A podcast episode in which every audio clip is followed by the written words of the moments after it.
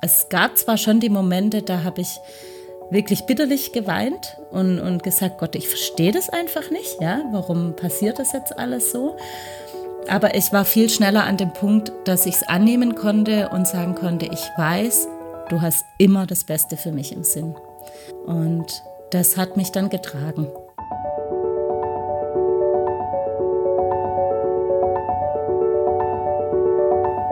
Der Flügelverleih.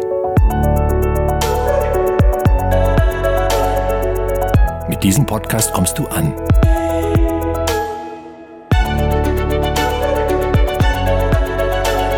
Bei Gott und bei dir.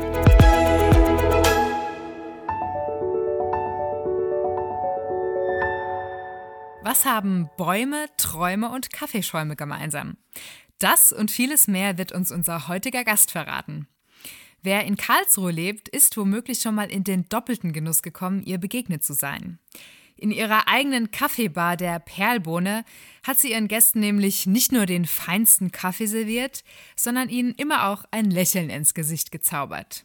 Denn das mag sie neben dem Kaffeemachen am liebsten. Andere Menschen ein bisschen fröhlicher, ein bisschen hoffnungsvoller zu stimmen und ihnen beim Aufblühen zu helfen. Genau das möchte sie auch mit ihrem ersten Buch erreichen, das ein wunderbarer Begleiter beim Träume verwirklichen ist. Also, liebe Zuhörerinnen, lieber Zuhörer, schnapp dir eine Tasse Kaffee und mach es dir gemütlich. Und ich begrüße hier ganz herzlich Katharina Schreuer. Hallo. Und ich begrüße auch ganz herzlich bei mir im Flügelverleih meine liebe Kollegin Sigrid Offermann. Hallo, liebe Desiree. Wir haben den Kaffee vergessen. Wir haben den Kaffee vergessen. Shame on us. Aber so gut wie der von der Kati könnte er eh nicht sein. Genau. Den müsste ich euch Insofern. jetzt digital rüberschieben. Das wäre cool. Jede andere Frau würde jetzt vielleicht denken, was will die von mir? Aber dich darf ich das fragen, Kathi. Kann eine Tasse Kaffee ein Leben verändern? Mein Leben hat es auf jeden Fall verändert, ja. Erzähl mal ein bisschen, wie ist das passiert? Na, ich war noch relativ jung, eigentlich gar nicht in dem Alter, in dem man Kaffee trinkt, würde ich so sagen. Ähm, irgendwie in den Teenagerjahren habe ich mit einer Freundin eine Videonacht gemacht und am nächsten Morgen hat ihre Mutter wohl gedacht, wir sehen sehr müde aus. Und da plötzlich stand eine Tasse Kaffee vor mir. die erste Tasse Kaffee, die ich je getrunken habe. Und die hat mir so gut geschmeckt. Und irgendwie muss das ein Zaubertrank gewesen sein. Ich muss manchmal an den Obelix denken, der da auch in so einen Zaubertrank gefallen ist. und äh, seitdem war ganz stark in mir der Traum, mal eine eigene Kaffeebar zu haben. Und bis das dann, also wir können ja schon mal spoilern, oder habe ich ja auch schon in meiner Anmoderation, er ist ja irgendwann wahr geworden, der Traum, aber es war ja erstmal ein ähm, ziemlich langer Weg dahin. Und mich würde interessieren, du beschreibst es ja auch in deinem Buch so schön, oder dein Buch ist ja eigentlich eine, eine einzige Einladung dazu, dass Träume eben nicht nur Träume bleiben, sondern konkret werden. Ähm, was war denn für dich so der Moment, wo du wirklich deinen Traum zum ersten Mal so konkret angegangen bist? Oh, das war viele, viele Jahre später. Ähm, ich habe dann, inzwischen war ich erwachsen und habe auch schon einiges erlebt und äh, hatte auch schon einen Beruf erlernt, nämlich Erzieherin. Und ähm, ich habe da eine Freundin kennengelernt oder es wurde eine gute Freundin dann. Und die hatte eben den gleichen Traum wie ich. Und wir haben im Gespräch bemerkt, wow, irgendwie verbindet uns da echt krass was. Und da wurde es dann plötzlich konkreter. Man hat richtig Pläne gemacht und äh, sich überlegt, wie das aussehen könnte, wenn man so eine Kaffeebar tatsächlich eröffnen würde. Es hat dann zwar auch noch mal zwei, drei Jahre gedauert, bis wir es gemacht haben, aber da habe ich gemerkt, jetzt wird so richtig ernst und ich, ähm, ich meine es auch wirklich ernst damit. Du hast für dein Buch dir ganz viel von Bäumen abgeguckt. Das hat mich fasziniert. Und du hast mhm. herausgefunden, dass die eine ganz bestimmte Strategie verfolgen. Wie bist du denn darauf gekommen? Also dir was von den Bäumen abzugucken? Ja, das ist eine spannende Frage. Ähm, irgendwie hat uns im Blick auf die Kaffeebar immer wieder das Bild eines Baumes bewegt, als wir also wir sind äh, nach dem ersten Jahr, wir haben erstmal in einer kleinen Location eröffnet und haben dann relativ bald gemerkt, diese Location ist uns zu klein. Wir, wir müssen uns was Größeres suchen, damit die Kunden Platz finden. Und ähm, als wir dann was gefunden hatten und tatsächlich den Umzug auch verkündet haben in Social Media, haben wir das Wort Umtopfen benutzt oder das Bild des Umtopfens und haben ein, ein kleines Bäumchen in einem kleinen Topf eben äh, gezeichnet und nebendran ein großes Bäumchen oder ein größeres Bäumchen in einem groß, größeren Topf. Und ab da hat uns dieses Bild des Baumes im Gespräch auch immer wieder bewegt. Und interessanterweise hat Steffis Schwiegermutter, die gerne malt, uns auch einen Kaffeebaum gemalt für die Kaffeebar. Der hing dann da. Und äh, es war irgendwie immer wieder dieses Bild des Baumes. Und als ich dann angefangen habe zu schreiben, was so alles äh, passiert ist und was mich bewegt hat in den einzelnen Phasen, ähm, war plötzlich auch immer wieder dieses Bild des Baumes da und dann habe ich angefangen, mich mehr damit zu beschäftigen. Also ich glaube auch, dass da Gott viel bewirkt hat, dass dieses Bild immer wieder aufgepoppt ist, weil es für mich einfach auch mit zur Perlbohne gehört hat, dieses Bild des Baumes. Dein Buch ist ja nicht nur deine persönliche äh, Traumgeschichte, sondern ist ja wirklich auch ein total konkreter und, und praxisorientierter ähm, ja, Zugang oder, oder, oder Helfer, um die eigenen Träume ähm, ja, aufblühen zu lassen.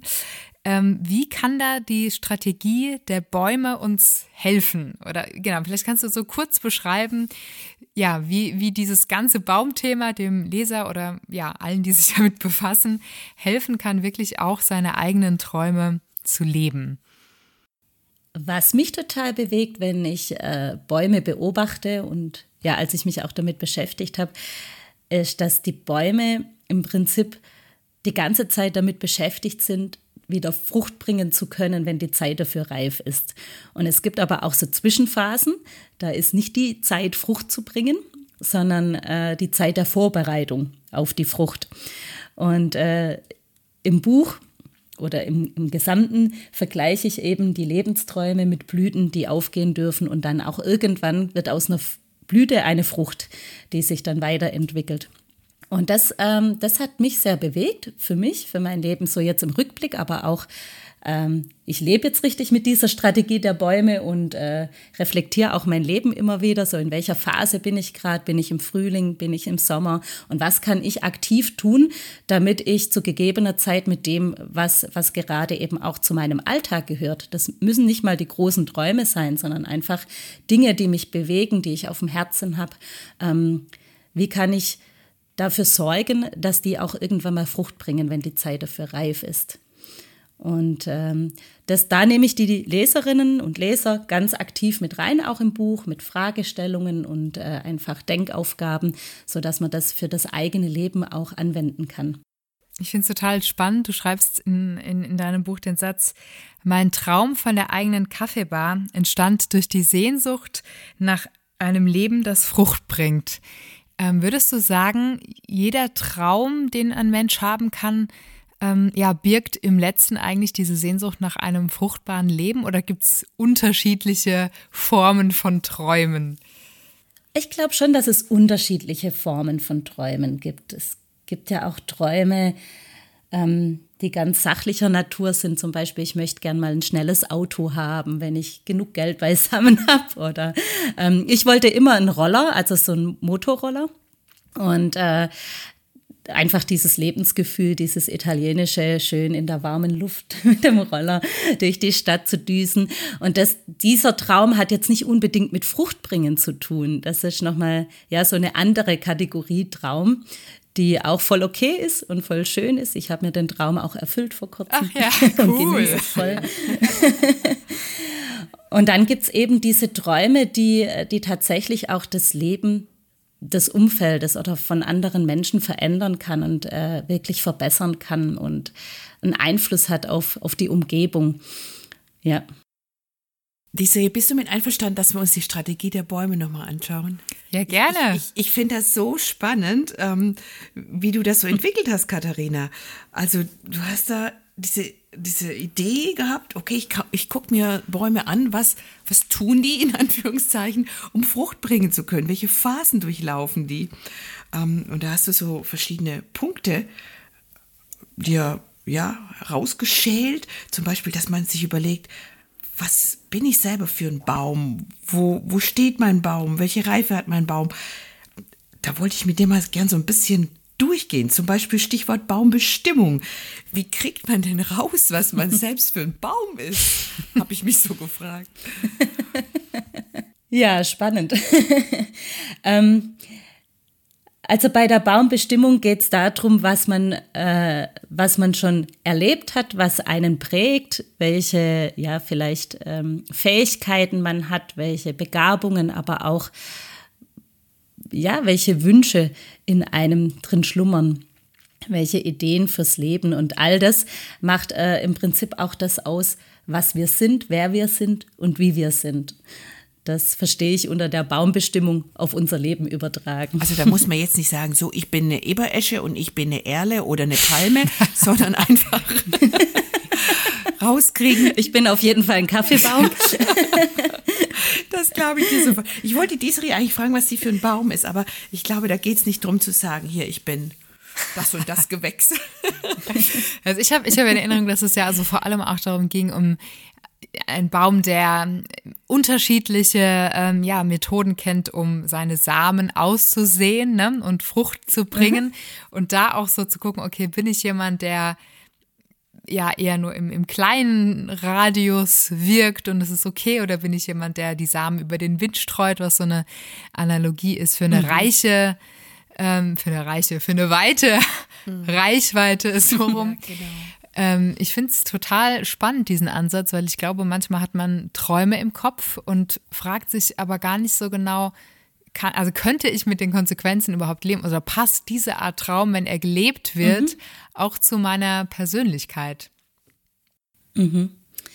Ja, und es geht auch darum, dass man ähm, vielleicht so ein bisschen weiß, wie man tickt und was man gerne macht und äh, wie man den Traum vielleicht gerne leben würde ähm, aber sich vielleicht dessen gar nicht bewusst ist, dass, ähm, dass man verschiedene Möglichkeiten hat, diesen Traum auch auszuleben. Und welche Möglichkeit und welche Art und Weise ist jetzt die, die wirklich auch passt und, und ähm, für einen selber und auch für das Umfeld die richtige Möglichkeit ist. Also jetzt im Vergleich zu den Bäumen, es gibt Bäume, die haben ähm, zum Beispiel Blütenstaub und brauchen dann eben die Bienchen, die dann den, den Blütenstaub raustragen. Und es gibt äh, Bäume, die haben äh, Zapfen, ja, und lassen die Zapfen fallen und dann passiert was. Und das, das hat eine ganz unterschiedliche Reichweite und auch eine eine verschiedene Art, mit anderen zusammenzuarbeiten, um, um den Traum zu leben und das, was man hat, eben auch in die Welt hinauszutragen. Ja. Fand ich auch einen tollen Gedanken. Tatsächlich.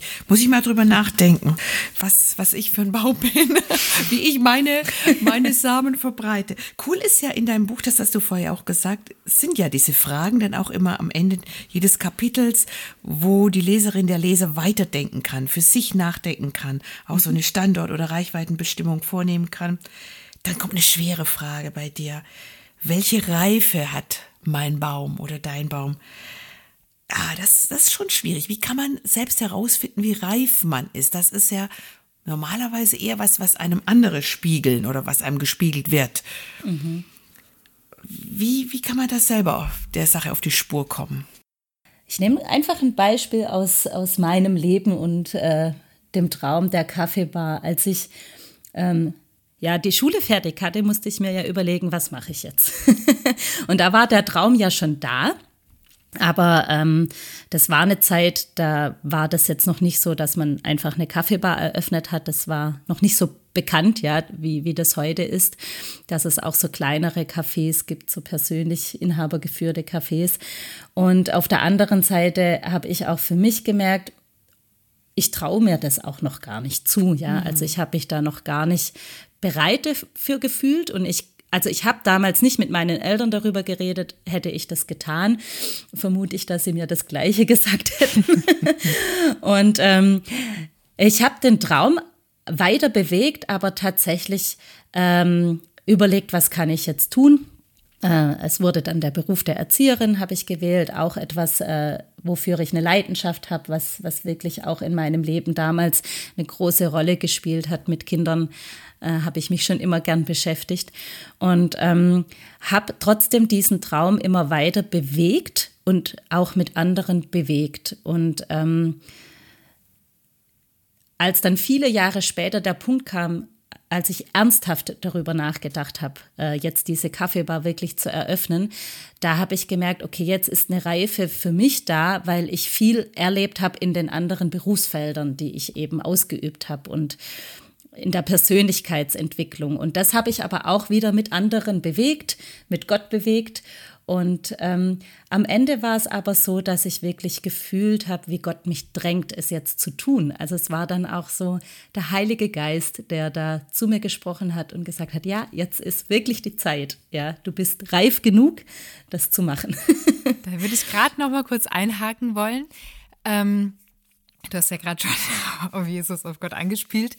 Ähm, war für dich jemals die Frage, ist das ein Traum von mir selbst oder ist der Traum von Gott? Beziehungsweise wie können wir herausfinden, ob das, was da so in, in unserem Herzen herumschwebt an Leidenschaften und Träumen, was ist, was Gott uns ins Herz gelegt hat oder was ja nur unser, auf unserem eigenen äh, egoistischen Mist gewachsen ist, sozusagen. Die Frage hat mich echt oft umgetrieben. In der. Phase des Träumens. ja, ähm, ja, ganz spannende Frage. Und ich glaube, das ist auch äh, sehr vielschichtig. Oder für mich war es sehr vielschichtig und ich beobachte das oft auch bei anderen. Ähm, ich habe tatsächlich wirklich viel mit Gott darüber geredet und ihm auch die Frage gestellt, ist das jetzt was, was nur ich machen möchte oder ist das wirklich das, was du für mich hast? Und ähm, ich habe angefangen, so ein Prüfungsverfahren zu machen für diesen Traum. Mache ich auch jetzt gerade für einen anderen Traum. Und tatsächlich wirklich abzuchecken, immer wieder, ähm, okay, ähm, stimmt das mit der Bibel überein, was ich da vorhabe zu tun? Ähm, bekomme ich Feedback von anderen Menschen, deren Herz auch nah an Gott dran ist, die, die wirklich vielleicht auch schon mehr Lebenserfahrung haben?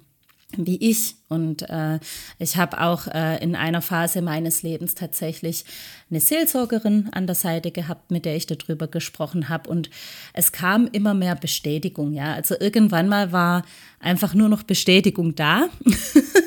und das war so der Punkt, äh, eben den ich gerade schon beschrieben habe. Ähm, ich ich habe hab so den letzten Schub gebraucht, den der Heilige Geist mir dann gegeben hat, auch durch Bibelworte. Und das war für mich so dann der Punkt, okay, jetzt mache ich es einfach, ich mache den ersten Schritt. Und ich glaube, dieser Punkt darf und muss auch kommen, dass man einfach einen Schritt macht und dann nochmal guckt, okay, was passiert jetzt? Und weiter mit Gott im Gespräch bleibt und äh, dann wieder den nächsten Schritt macht. Und auch nicht die Angst davor zu haben, Fehler zu machen und vielleicht doch den falschen Weg zu gehen, wenn es der falsche Weg wäre, das ist auch meine Erfahrung, dann, dann geht eine Türe zu und Gott macht eine andere Türe auf und führt uns dann doch auch wieder ganz sanft dorthin, wo er uns haben möchte. Ich, ich glaube, das ist ein wichtiger Punkt, was du jetzt sagst. Sich austauschen mit anderen, wirklich auch fragen, natürlich bei Gott selbst, im Gebet, auch andere Menschen fragen und diese Angst vor Fehlern. Ich glaube, das sitzt sehr tief in uns. Vielleicht ist das ein bisschen deutsch, dass man denkt, es muss immer alles glatt laufen und perfekt und man darf keine Fehler machen. Und diese, ich frage dich auch mal, irgendwann weiß man es irgendwie einfach, oder? Wenn, wenn, irgendwann denkt man, ich, jetzt weiß ich, das will Gott von mir. Ja, also ich. Aber es ist ein Weg. Es ist ein Weg, aber ich bin äh, prinzipiell auch äh, eher Team Entscheidungs schwach. Ja. Oder also, sagen wir nicht, ich habe ich hab neulich die, die, die wunderschönen Worte gehört, wo ich gesagt habe, war wieder eine Situation, wo irgendwas entschieden werden musste und ich habe gesagt, ah, ich bin nicht so super in Entscheidungen. Da meinte sie, die Person so, das ist doch total schön, weil dann bist du darauf angewiesen, immer Gott zu fragen. Und, und das ist auch tatsächlich, nein, aber das ja. ist auch tatsächlich was, was ich, weil ich eben, weil es mir eben auch genau darum geht, also jetzt nicht bei der Frage, was esse ich heute zu Mittag, wobei das kann manchmal auch dauern, aber so prinzipiell, dass ich eben wirklich immer darum äh, ringe, okay, was ist jetzt Gottes Antwort, was ist jetzt ja. ähm, Gottes Weg. Und wie du schon sagst, Gott ist ja jemand, der es liebt, äh, wenn wir nach seinem Willen fragen und der es liebt, ähm, uns ja. auch sich mitzuteilen. Und deswegen würde ich das auch so sagen. Irgendwann weiß man es einfach und er hat Möglichkeiten, das so laut in unser Leben zu schreien, in Anführungsstrichen, dass man es dann schon checkt. Ne? Aber wisst ihr, ich glaube, es ist mhm. auch ein Unterschied, ob dein Traum ist, ich gehe als Missionarin nach Papua-Neuguinea, da denkt jeder, ja, ja, klar, das kommt von Gott. Oder ob du sagst, mein Traum ist aber eine Kaffeebar zu eröffnen oder ein Fahrradgeschäft oder ich möchte gerne whatever. Was, was so jetzt, weltlich ja, klingt. was ne? jetzt gar nicht so nach geistlichem äh, Output klingt. Und da ist man vielleicht etwas zögerlicher. Wobei ja auch der Traum, nach, als Missionar loszugehen, könnte ja auch unter Umständen nicht Gottes Wille Absolut. sein. auch wenn er genau. schon viel geistlicher genau, klingt. Aber ja. vielleicht unterscheiden wir Menschen dazu sehr und Gott sieht das mal wieder viel ganzheitlicher. Richtig. Mach mal eine Kurve zurück zu deinem Buch. Darf ich noch ein, ein kurz ein Zitat zum Thema Traum? Natürlich darfst du. Das fand ich nämlich so schön, dass du ja auch nochmal so darauf hinweist, dass Träumen an sich was zutiefst ja Gottgegebenes ist. Und so schreibst du, du darfst träumen, sogar so richtig groß und kühn. Ich habe in meinem Leben schon oft erlebt, wie tragend es für meinen Glauben und für meine Beziehung zu Gott ist, Gutes zu erwarten und Träume zu haben. Ich bin auch fest davon überzeugt, dass Gott selbst die Fähigkeit zu träumen in uns angelegt hat.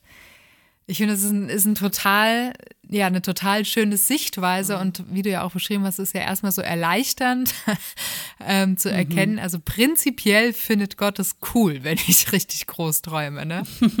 Hat was Befreiendes, gell? Genau, genau. Genau. Ja. Jetzt gehen wir zu der, ich, mich, mir gefällt das so. Ich habe das gern, dass, dass du da so strukturiert bist, Katharina. Das sieht man wieder, ich bin eher nicht so die Strukturierte. Ich lasse es lieber wild wuchern. Ja, aber, aber das passt, passt sowieso, weil äh, Katharina gebraucht ja in ihrem Buch viele Bilder aus der Natur. Und passend zu den Bäumen spielen natürlich auch die Jahreszeiten eine Rolle. Das ist auch Wildwuchs, die Serie. Dann begeben wir uns jetzt mal äh, in unser aller Lieblingsjahreszeit, in den Frühling wo dann die ersten zarten Knospen an den Bäumen sichtbar werden und wo man sich so freut, dass alles aufblüht und es leichter und sonniger und wärmer wird. Genau, und das ist auch so eine Analogie, die du benutzt. Gott hat diesen Kaffeebartraum in dich gepflanzt. Das ist wie so ein Frühlingserwachen gewesen in dir. Mhm. Du hast auch schon ein bisschen drüber gesprochen, was dich hat reifen lassen. Da ist nämlich viel Zeit vergangen eine andere Ausbildung, andere Wege prüfen. Du hast andere Menschen kennengelernt, die dich unterstützt haben, die den gleichen Traum hatten. Äh, und dann kommt die nächste wundervolle Jahreszeit. Ich habe den Frühling jetzt mal zusammengefasst, der Sommer. So. Meine Lieblingsjahreszeit. Ja, es ist einfach toll. Wann wurde es denn auf deinem Weg zur eigenen Kaffeebar Sommer? Also ich würde sagen, das war tatsächlich so dieser Moment, als wir äh, die erste Location eingerichtet haben, als es wirklich real und greifbar und anfassbar wurde und äh, ja, so mit allen Sinnen erlebbar. Man hat das Holz gerochen von unserer Einrichtung und ähm, die ersten Kaffeepackungen reingetragen und das war so der Moment, da habe ich gemerkt, so jetzt, jetzt, das ist so eine richtige Explosion. Jetzt geht's richtig los. Und ähm, das Leben blüht nicht nur, sondern es steht so in vollem, vollem Saft, sagt man das so. Passt. Ja. Passt zum Baum auf jeden Fall, zum Kaffee so ungefähr. Ist auch was zu trinken. Es gibt auch äh, Kaffee mit Saft tatsächlich, aber über den Geschmack brauchen wir jetzt nicht reden.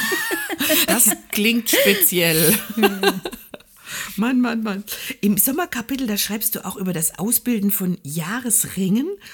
Und, und mhm. ich habe so überlegt, du musst ja in der Tat echt viele Jahresringe ausbilden, bis dein Baum so groß und stark wurde. Dieser Moment, wo, wo ihr einrichten konntet, wo ja mit allen Sinnen da klar war, jetzt passiert das, wovon ich immer geträumt habe. Aber es ist viel Zeit vergangen. Und ich habe so überlegt, auch beim Lesen, wenn man das so von außen betrachtet, könnte man ja sagen, uh, warum hat Gott denn die Katharina so viel Umwege gehen lassen, wenn doch diese Kaffeebar ihre Bestimmung ist. Aber man hat ja irgendwie beim Lesen deines Buches nie den Eindruck, äh, dass dich das gestresst hat oder umgetrieben hat. Dass du vermittelst irgendwie so ganz das Gefühl, dass alles zum richtigen Zeitpunkt passiert ist, obwohl es so lange gedauert hat. Und da habe ich mir echt überlegt, hast du dich nicht auch manchmal bei Gott drüber beschwert, warum das jetzt alles so lang geht und so viele Jahresringe wachsen, bis dann endlich hier mal was, der erste Kaffee über den Dresen geschoben wird? Also in der ersten Phase, bis es dann tatsächlich so weit war, nicht. Zumindest nicht, dass ich mich erinnern könnte. Aber dann die ersten, ja, vielleicht drei Jahre, in der wir die Kaffeebar dann schon hatten, da war dann schon manchmal so auch der Moment, ich hätte es gern schon anders. also ich hätte schon, wäre gern schon weiter. Ich, ähm, ich war am Anfang ganz viel alleine an der Theke. Ähm, vor allem in der ersten Location, die war sehr klein, nur 30 Quadratmeter. Ui. Und ähm, Ui. wirklich sehr klein. Ja, und das war schon, das, ähm, das mag ich eigentlich nicht so. Ich bin gern einfach auch im Team unterwegs, äh, gern mit Leuten zusammen. Ich hatte zwar die Gäste als Gegenüber, aber mir hat es sehr gefehlt, mit jemandem zusammen an der Theke zu arbeiten. Die Steffi, meine Geschäftspartnerin, mit der ich das gemacht hatte, wir haben uns abgewechselt, ja, also wir haben uns quasi dann immer den Stab in die Hand gegeben und die andere hat dann weitergemacht. Und da hat mir schon teilweise die Geduld gefehlt und ich habe da so auch äh, reingepresst und mit Gott drüber geredet und es hat trotzdem einfach seine Zeit gebraucht und ich bin hinterher dankbar darüber, weil es tatsächlich genau richtig war, wie es gelaufen ist. Und ähm, ja, so war es auch bei vielen anderen Facetten in dieser Phase, ja.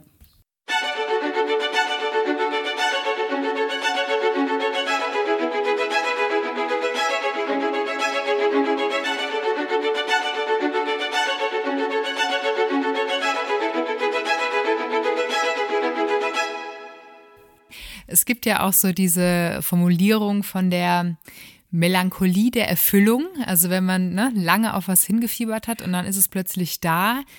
Ähm, war das ein Stück weit bei dir auch so in dieser ersten Phase, wo ja de facto der Traum von der eigenen Kaffeebar schon real geworden ist? Es gab ja schon die Bar, aber ja, wenn man den Traum lebt, merkt man wahrscheinlich auch erstmal, dass es da auch viel Arbeit gibt und dass da vielleicht auch manches ähm, schwierig wird. War da bei dir ein Stück weit eine Ernüchterung auch mal, als der Traum dann da war, dass du es dir eigentlich anders vorgestellt hast? Ja, also eine Ernüchterung schon. Nicht, dass ich es mir anders vorgestellt habe, sondern eher. Ähm, hm. es war eher so der Punkt, dass, dass ich manchmal gern die Sachen schneller gehabt hätte. Und ähm, das hat mich dann schon ernüchtert, dass, dass man jeden Schritt einzeln gehen muss und dass es einfach auch so ein Schritt für Schritt für Schritt für Schritt ist. und manchmal kamen dann so, äh, so Geschenke von Gott auch um die Ecke, dass dann doch was schneller ging. Zum Beispiel, als wir die neue Location, die größere gesucht haben, das war so zackig, ja, das, das kam einfach so und hat geklappt. Ähm, und trotzdem waren es oft die langen Wege, die mich ernüchtert haben. Und da hatte ich dann doch eine andere Vorstellung. Also ich habe so, wenn ich davor geträumt habe davon, war die Vorstellung schon so, ja, wenn man das macht, dann läuft das halt, ja. Der Traum war ja immer, hat dann immer beinhaltet, dass sich Menschen begegnen. Das fand ich das Schöne. Es ging ja nicht nur um diesen Kaffee allein, sondern was wir ganz am Anfang schon sagten, um dieses Lebensgefühl. Was passiert, wenn man ähm, zwei Tassen Kaffee zwischen zwei Menschen stellt? Kannst du uns das, das nochmal so ein bisschen beschreiben, was du eigentlich genau ähm, ja, wolltest, ähm, welche Atmosphäre, welches Feeling du mitschaffen wolltest für deine Gäste. Ja, das hat mich schon eben in diesen jungen Jahren so begeistert, was man machen kann, wenn, wenn Menschen zusammensitzen und Kaffee trinken oder Tee oder Wein und äh, was dann auch passiert äh, mit der Atmosphäre, mit den Gesprächen. Und ähm, das ist das, was, was ich mir so sehr gewünscht habe, eben mit der Kaffeebar, mit dem, was ich tue, mit, mit Qualität, mit äh, wirklich, äh, ja, einem richtig ehrlichen Gastgeberherz, das sich freut, wenn Menschen kommen und ihnen gerne auch dienen zu wollen, ja, ihnen eine schöne Phase, eine schöne Zeit in der Kaffeebar zu geben. Und was dann eben auch passieren kann, wenn, wenn so dieses Setting stimmt, ja, und wenn, wenn Menschen die Chance haben, zusammenzukommen und miteinander ins Gespräch zu kommen. Und tatsächlich haben wir das in der Kaffeebar ganz oft erlebt. 30 äh, Quadratmeter, da bekommt man die Gespräche mit. Ob man will oder nicht. Ob man will oder nicht. Und das hat mich immer wieder so begeistert, was da auch passiert. Also manchmal haben sich Fremde auch zusammengesetzt, weil kein Platz mehr war. Und dann hat halt die eine Person gefragt, okay, macht es Ihnen was aus, wenn ich mich zu ihnen an den Tisch setze und plötzlich waren die im Gespräch und dann hat man gemerkt, die treffen sich jetzt tatsächlich öfters und ähm, es sind Freundschaften entstanden. Ja, cool. wirklich, das also richtig tolle Sachen sind da passiert. Oder ähm, dass Leute über die Tische sich halt unterhalten haben, wenn sie beim anderen äh, im Gespräch was mitbekommen haben. Und ähm, ja, auch was mich auch begeistert hat, wenn Menschen mit reingekommen sind und man hat einfach gemerkt, denen geht es nicht gut. Ja. Und ob das jetzt ich oder meine Mitarbeiter oder die Steffi oder eben andere Gäste waren, die mit diesem, dieser Person ins Gespräch gekommen sind, da ist dann schon oft passiert, dass Menschen wirklich anders gegangen sind, wie sie gekommen sind. Und das hat mein Herz dann immer wirklich hüpfen lassen, weil genau das das war was, was so mein Traum war und mein Wunsch war. Und da haben die Steffi und ich auch super gut wie zwei Puzzleteile zusammengepasst, weil sie noch mehr dieses Gastgeberherz hat. Also die hat noch mal eine Schippe mehr. ich, ich war dann so die, die dann auch viel mit äh, Kaffeequalität und, und eben mit Qualität erreichen wollte oder da viel gemacht habe. Und sie hat wirklich so diese, diese Welcome-Atmosphäre geschaffen und es geliebt, wenn dann die Leute gekommen sind, ja. Das ist das, was du in deinem Buch mit dem äh, Photosynthese-Effekt beschreibst, richtig? Ja, genau. Mhm. ja, also gerade dieses Beispiel eben, wenn jemand äh, reinkommt, dem es nicht so gut ging oder jemand mit schlechter Laune, dann kam das schon vor, dass, ähm, dass sich das in unserer Kaffeebar verändert hat und die Menschen anders rausgegangen sind. Ja. Ich hatte mal eine ganz, ganz schwierige Kundin, äh, die hat, die war wirklich äh, also wirklich schwierig. habe ich mir fast die Zähne dran ausgebissen. Freundlich Immer was zu meckern gehabt. Oh. Ja, sehr freundlich Aber sie kam immer wieder. Ja, sie kam jeden Tag und ich habe mir es zur Aufgabe gemacht, sie immer total freundlich zu bedienen, mir wirklich noch mehr Mühe zu geben mit der Latteart, also mit, dem, mit der Milchschaumkunst und allem. Also wirklich so mein richtig Bestes zu geben, egal wie sie drauf ist. Und es hat ein paar Wochen gedauert und am Ende war das eine Kundin, die immer fröhlich reinkam und immer irgendwas erzählt hat oder auch mich gefragt hat, hey, wie geht's dir? Äh, geht die Heizung zu Hause wieder? Also da war dann wirklich auch so eine Beziehung da. Das, das, das ist toll. Oh, wow, wenn das gelingt. Aber wir ahnen es, Kathi. Nach dem Sommer kommt ja dann noch der Herbst und dann irgendwann auch noch der Winter. Aber der Herbst ist erst, erstmal auch ein toller Monat, denn da gibt es ja in der Regel viel zu ernten. Ähm, ich denke, was du jetzt erzählt hast, dass das gelungen ist, diese Atmosphäre zu schaffen, dass Menschen sich begegnet sind bei euch in der Kaffeebar, ähm, dass sie zum Teil verändert nach Hause gegangen sind, dass Beziehungen entstanden sind das ist sowas wie eine Ernte, oder? War, war das, würdest du das als deine Ernte von der Kaffeebar bezeichnen? Mhm, ja, zum Teil, auf jeden Fall. Mhm.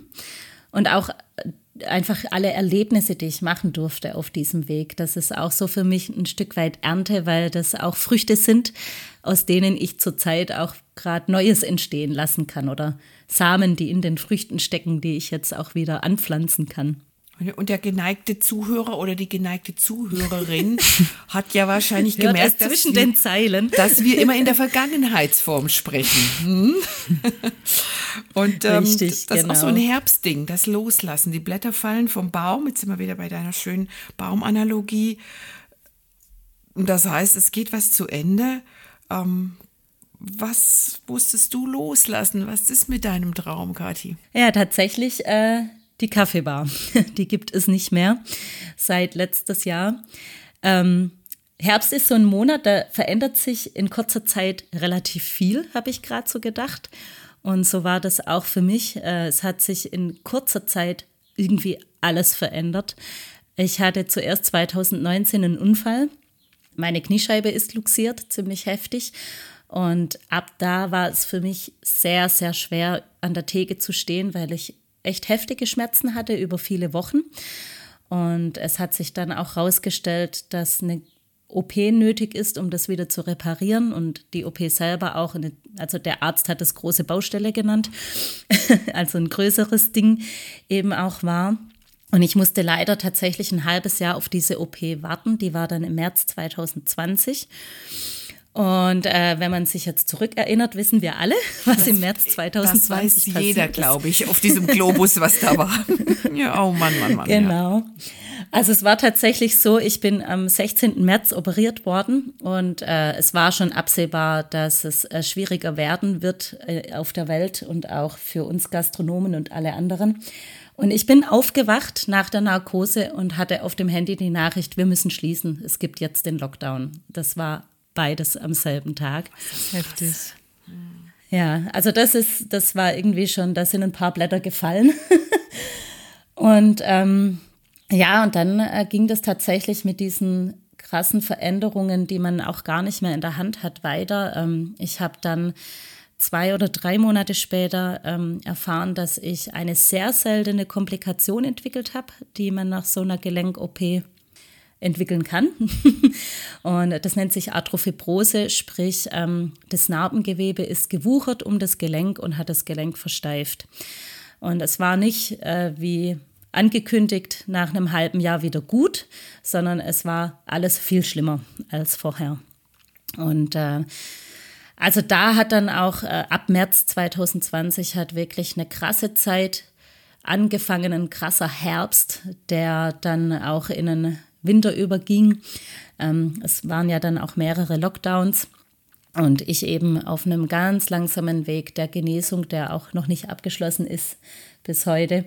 Und es kam dann der Punkt, dass wir entscheiden mussten, was tun wir jetzt und wie machen wir weiter. Und mir wurde auch von Ärzten und in der Reha sehr nahegelegt, die Selbstständigkeit nicht weiterzuführen, weil ich, ich nicht mehr hinter der Theke stehen kann, aber auch der Stress und der Druck einer Selbstständigkeit, vor allem in so einer Phase in der Pandemie, ähm, sehr schlecht ist für meine Genesung, weil eben diese Krankheit oder dieses Krankheitsbild, das ich da bekommen habe, auch mit äh, psychischem Stress schlechter werden kann. Also sprich, die Beugung äh, könnte schlechter werden, wenn ich dauerhaft psychischen Stress habe. Und es war einfach psychischer Stress, was da, also es war hochgradig anstrengend und belastend in der Zeit. Genau. Ja, und dann kam der Punkt, dass ich für mich entschieden habe, erstmal, ich muss und will den Traum loslassen. Mit vielen Tränen und viel Ringen mhm. mit Gott, ja. Das wollte ich nämlich gerade fragen, was diese ganze ja, Spätherbst- und Winterphase mit einem Glauben gemacht hat, weil ich mir vorstellen kann, ja, dass es sich ja schon auch irgendwie einfach bitter anfühlen muss, wenn man erst das Gefühl hat, okay, ich habe jetzt so lange auf meinen Traum hingearbeitet, habe das mit dir zusammen, Gott, entwickelt und Schritt für Schritt Realität werden lassen und dann hast du es geschenkt und jetzt nimmst du es wieder. Mhm. Wie, wie bist du damit ja. umgegangen? Also vom Gefühl her war es tatsächlich eine Vollbremsung bei voller Fahrt, weil äh, kurz bevor das passiert ist mit meinem Knie, äh, war der Punkt, dass wir das Gefühl hatten, wir haben es jetzt richtig geschafft. Wir haben so, wir haben die Kaffeebar in sicherem Gewässer. Es läuft jetzt alles, wie wir wollen. Wir haben richtig viele Mitarbeiter gehabt. Auch das, womit ich am Anfang so gekämpft habe. Ich war nicht mehr allein an der Theke, sondern mit zwei oder sogar drei Mitarbeitern zusammen. Und es war es war eigentlich der Punkt, an dem alles so war, wie wir es immer schon wollten. Ja. Der Laden hat gebrummt, ist gelaufen. Richtig. Mhm. es war, war echt cool, ja. Und in dem Moment äh, kam die Vollbremsung. Und das war schon heftig emotional. Ähm, was für mich hilfreich war, ich hatte schon mal eine ziemlich heftige Phase in meinem Leben. Meine Mutter, die ist an Krebs gestorben. Und ähm, das war auch eine Phase, da habe ich viel Enttäuschung auch äh, gehabt, was Gott betrifft, ja, und ähm, habe mich von ihm verlassen gefühlt, habe mich, äh, ja, ich war wirklich enttäuscht von Gott und da bin ich schon durchgegangen und da ähm, ist viel mit meiner Beziehung auch passiert und die Beziehung zu Gott hat sich verändert. Und das, davon konnte ich zehren jetzt in, in dieser heftigen Phase. Also ich, ähm, es gab zwar schon die Momente, da habe ich wirklich bitterlich geweint und, und gesagt, Gott, ich verstehe das einfach nicht, ja, warum passiert das jetzt alles so? Aber ich war viel schneller an dem Punkt, dass ich es annehmen konnte und sagen konnte, ich weiß, du hast immer das Beste für mich im Sinn. Und das hat mich dann getragen. Ich fand es total ähm, ja, bewegend und eindrücklich, dass du in deinem Buch auch diese ganze Phase so ein bisschen verglichen hast mit ähm, Abraham, als er auf dem Weg zum Opferaltar mhm, war ja. mit seinem Sohn. Kannst du das vielleicht noch mal ein bisschen mehr ausbreiten für die Zuhörerinnen, was du damit meinst? Das war tatsächlich eine Bibelstelle, die ich ja, jetzt wollte ich gerade sagen zufällig, aber höchstwahrscheinlich nicht zufällig in der Zeit gelesen habe. Ähm, als Abraham eben auf dem Weg war, seinen Sohn zu opfern. Und das war ja auch für ihn der Sohn, auf den hat er lange gewartet. Und äh, auch ja tatsächlich was, was ich mir sehr, sehr schlimm vorstelle, wenn man so lange eben darauf wartet, ein Kind zu bekommen und dann hat man es. Und äh, steht vor so einem Moment eben und vor so einer Entscheidung. Und ähm, ich habe mir dann tatsächlich vorgestellt, was Abraham wohl bewegt hat, als er auf dem Weg hoch war zu diesem Opferaltar mit seinem Sohn zusammen und was, ja, was für Gedanken er wohl hatte, was für Gefühle, welchen inneren Dialog eben auch mit Gott. Und ähm, konnte das dann auch auf mein Leben übertragen. Und tatsächlich hat mir diese biblische Geschichte geholfen, zu sagen, okay, Gott, wenn du wirklich möchtest, dass ich meine Kaffeebar opfere und auf den Altar lege, dann, dann möchte ich diesen Weg treu gehen, egal was es mich kostet, egal wie sehr es weh tut und egal ob am Ende dann der Ziegenbock um die Ecke kommt oder eben nicht. Ja. Und der Ziegenbock kam leider nicht um die Ecke. Also ich habe bis zum Schluss tatsächlich auf den Ziegenbock gehofft, dass ich den auf den Altar legen kann. Aber es war nicht so. Ja. Wenn man dein Buch liest, also mich, mich hat das wirklich beschäftigt. Ich hoffe, wir haben jetzt nicht zu viel gespoilert. Es lohnt sich trotzdem, das alles nachzulesen, auf jeden Fall. Ähm, spannend finde ich, dass es nach dieser Winterstarre, die du erleben musstest, noch ein Kapitel gibt, ein neuer Trieb. Und mhm. ähm, ja, ich, ich höre dir sehr aufmerksam zu. Und du hast vorher mal gesagt, ich weiß nicht, vor 20 Minuten oder so. Ja, das hilft mir jetzt auch beim neuen Traum, ähm, an dem ich gerade so ja, rumkaue, diese Strategie der Bäume, ich wende das an, ich überlege mir diese Punkte, äh, wo stehe ich gerade, wie reif ist das? Dürfen wir da schon ein bisschen hinter den Vorhang gucken, oder ist das jetzt nur nicht spruchreif für die Allgemeinheit? Na doch, das kann ich erzählen. also tatsächlich ist dieses Buch so ein neuer Trieb für mich, ja, der entstanden ist. Ich habe schon immer gern geschrieben. Schon als Kind habe ich Anna-Geschichten geschrieben für meine Oma. Ähm, und ähm, das war tatsächlich was, was ich sehr gern gemacht habe. Und ich habe auch irgendwann mal in meinem Leben gesagt, das klingt jetzt ein bisschen blöd, wenn ich mal krank bin und viel Zeit habe, dann schreibe ich ein Buch. Echt? Das hast ähm, du gesagt. ja. Ist in Erfüllung gegangen. Ich überlege inzwischen sehr gut, was ich sage. In der Tat. Oh ja. Ja, aber es, äh, das war dann auch so ähm, für mich so der Moment, als ich dann wirklich krank war und viel Zeit hatte, habe ich mich daran erinnert und mich eben dran gemacht, das Buch weiterzuschreiben, das ich schon angefangen hatte in der Zeit, als ich noch die Perlbohne eben hatte. Da war es mir auf dem Herzen, ähm, aufzuschreiben, was ich so erlebt habe. Und ähm, plötzlich ist ganz viel entstanden. Ich habe einen Kaffeebar-Ratgeber geschrieben und äh, selber publiziert dann auch und ganz viele andere Sachen. Also es liegen wirklich so ungefähr sieben Projekte hier vor mir auf meinem Tisch. Und ähm, ja, ich habe, nachdem ich die Perlbohne abgeben musste und dann auch äh, die Phase kam, dass ich beruflich wieder was wagen konnte, erstmal eine Teilzeitanstellung angenommen, weil das für mich die sicherste Variante war mit äh, so einer chronischen Krankheit eben auch. Und trotzdem spüre ich in mir das Drängen und das Ziehen, dass ich ähm, eben mit diesem Schreiben was tun möchte und irgendwie auch tun soll. Und äh, ich bin da wirklich gerade dran, mir was aufzubauen und da auch im Moment mutige Schritte zu gehen und das auch ja ein Stück weit in die Welt hinaus zu werfen. Und äh, es ist für mich ganz viel Frucht, die ich jetzt ähm, nutze und eben ja, zum Beispiel ein Einmachgläs, also Früchte, die ich auch in dieser Zeit mit der Kaffeebar gesammelt habe, Erfahrungen, Wissen, das ich mir angeeignet habe, das ich jetzt in Form von Kaffeeratgeber eben rausbringen kann. Und ähm, ja, aber auch die Erlebnisse mit Gott und meine Beziehung zu ihm, was ich da erlebt und gelernt habe. Und da läuft gerade echt viel. Zu viel will ich jetzt nicht verraten. Ja, aber da lacht doch das Lektorenherz, oder? Ja, ja, ich wollte gerade sagen. Das also klingt, klingt doch wirklich. Und wer mal in ihr Buch reingelesen hat, der wird auch merken, das macht ihr nicht nur Spaß, sondern das kann sie sehr gut mit dem Absolut. Schreiben. Es ist wirklich, man, man hat beim Lesen auch wirklich das Gefühl gehabt, man sitzt mit dir bei einer Tasse Kaffee da und du erzählst einfach mhm. aus deinem Leben und berätst einen, hörst einem zu, ermutigst einen. Das finde ich wirklich super wertvoll und hast einen ganz, ganz, ähm, ja, besonderen eigenen Stil. Das nur mal so als kleines Kompliment zwischendurch. Und cool ist ja auch, was du gesagt hast, dieser Kaffeeratgeber, da geht es natürlich dann um, um fachliche Fragen. Also wenn jemand jetzt mhm. sagt, oh, das, das finde ich cool, ich will mal wissen, wie man ordentlichen Kaffee macht, worauf ich achten muss oder wie ich meine Maschine bedienen soll, damit da keine Plörre rauskommt, sondern richtig guter Kaffee. Sowas hast du auch geschrieben. Wie, wie, wie würde genau. ich denn jetzt das mhm. kriegen, wenn du es selbst verlegt hast? Jetzt darfst du mal Werbung machen. Ich finde das jetzt gerade spannend.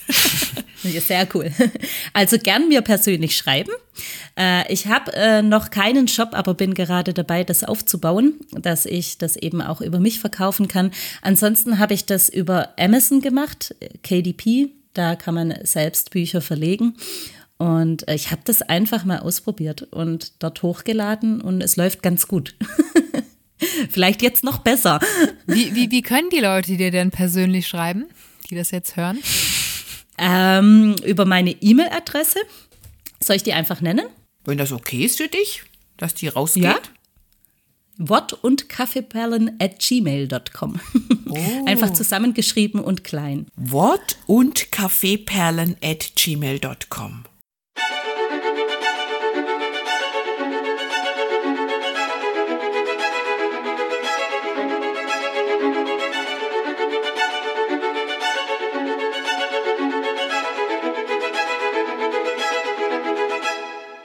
Ich habe noch mal eine andere Frage. Ist denn für dich im Herzen klar, also ich meine, rein theoretisch könntest du ja auch irgendwann noch mal wieder eine Kaffeebar eröffnen mit deiner ganzen ähm, Geschichte, mit deinem ganzen Know-how oder ist für dich klar, diese Form von Traum ist ja geplatzt? Ist interessant. Ich bin das in den letzten vier Tagen bestimmt zehnmal gefragt worden. es bewegt viele Menschen in meinem Umfeld. ähm, also für den Moment kann ich sagen, dass diese Phase und der Traum zu Ende ist und es fühlt, also ich habe da auch Frieden drüber im Herzen. Ich habe auch mich erst vor ein paar Tagen mit Steffi darüber unterhalten und ihr geht es genauso. Wir spüren einfach, dass das wirklich ähm, ja, dass wir dieses Kapitel auch Gott zurück in die Hände legen durften und, und dass es so, wie es jetzt ist, auch gut ist und richtig ist. Ähm, aber ich möchte es nicht ausschließen. Also ich, ich merke schon, ich habe ähm, so viel gelernt und in mir drin steckt da so viel an Know-how und auch an Leidenschaft immer noch für dieses Thema, dass ich einfach auch offen sein will für das, was Gott mit mir vorhat und was vielleicht auch noch kommen kann. Mhm. Würde aber voraussetzen, dass dein Knie wieder ganz heile wird, dass du lange stehen kannst, oder? Das auf jeden Fall, weil ich schon, ähm, also vom Typ her und von, von der Art, wie ich gestrickt bin, möchte ich an den Gästen dran sein und wirklich selber auch den Kaffee machen und eben nicht nur die Organisation im Hintergrund. Das war ja auch mit einer der Punkte, warum die Entscheidung dann auch so gefallen ist, genau. Und dazu muss das Knie wieder fit sein, ja. Ja, in diesem ganzen ähm, Ringen um die eigenen Lebensträume, die gelebt werden wollen, Könntest du sagen, was deine größte Leidenschaft ist, die das alles überstrahlt oder genau, die so ein roter Faden ist durch dein Leben? Definitiv Jesus.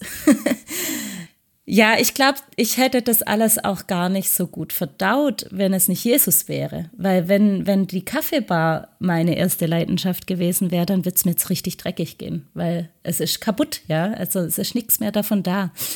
Und ähm, ja, ich bin so froh und dankbar, dass, dass er einfach so ja über die ganzen Phasen meines Lebens immer so treu an mir dran geblieben ist, auch wenn ich es verbockt habe oder wenn ich gerade so ein bisschen anders unterwegs war. Und ähm, mich auch immer wieder zurückgeholt hat an sein Herz und dass das wirklich auch das ist, was mich trägt in meinem Leben, ja. Ganz schön. Jetzt machen wir den Kaffeebohnensack langsam zu, binden den wieder zu. Und ich danke dir einfach ganz herzlich, Katharina, für deine ja, für deine Offenheit, für die Inspiration, die du uns geschenkt hast, wirklich an Träumen dran zu bleiben, sie aber dann auch nicht verbissen festzuhalten. Ich glaube, das ist vielleicht mhm. die noch höhere Kunst. Ähm, loslassen können, nachspüren der Sache und dann auch loslassen können. Ja. Und ähm, du hast es einfach toll aufgeschrieben. Es ist ein wirklich besonderes Buch. Ich lege es auch allen, die uns zuhören, wirklich ans Herz und sage Dankeschön dass ihr uns bis hierher zugehört habt, dass ihr uns so viel von eurer Zeit geschenkt habt. Und wer noch tiefer in diese Traumthematik einsteigen möchte und sich mit den eigenen Träumen und auch mit dieser Strategie der Bäume beschäftigen will, die man ja auch auf andere Dinge anwenden kann, das Buch Wenn deine Träume Blüten tragen, so heißt es von Katharina Schröer, erhältst du überall im Buchhandel. Ähm, wir sagen das gerne an der Stelle. Ich glaube, gerade die christlichen Buchhändler freuen sich gerade in Zeiten wie diesen sehr, wenn ihr dort selber vorbeikommt und das nicht nur im Internet bestellt, ist auch in Ordnung.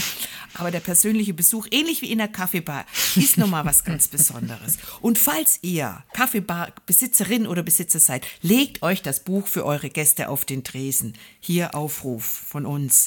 Das passt richtig gut in euren Laden. So. ja, dann sagen wir für heute Tschüss und Disri, weißt du was?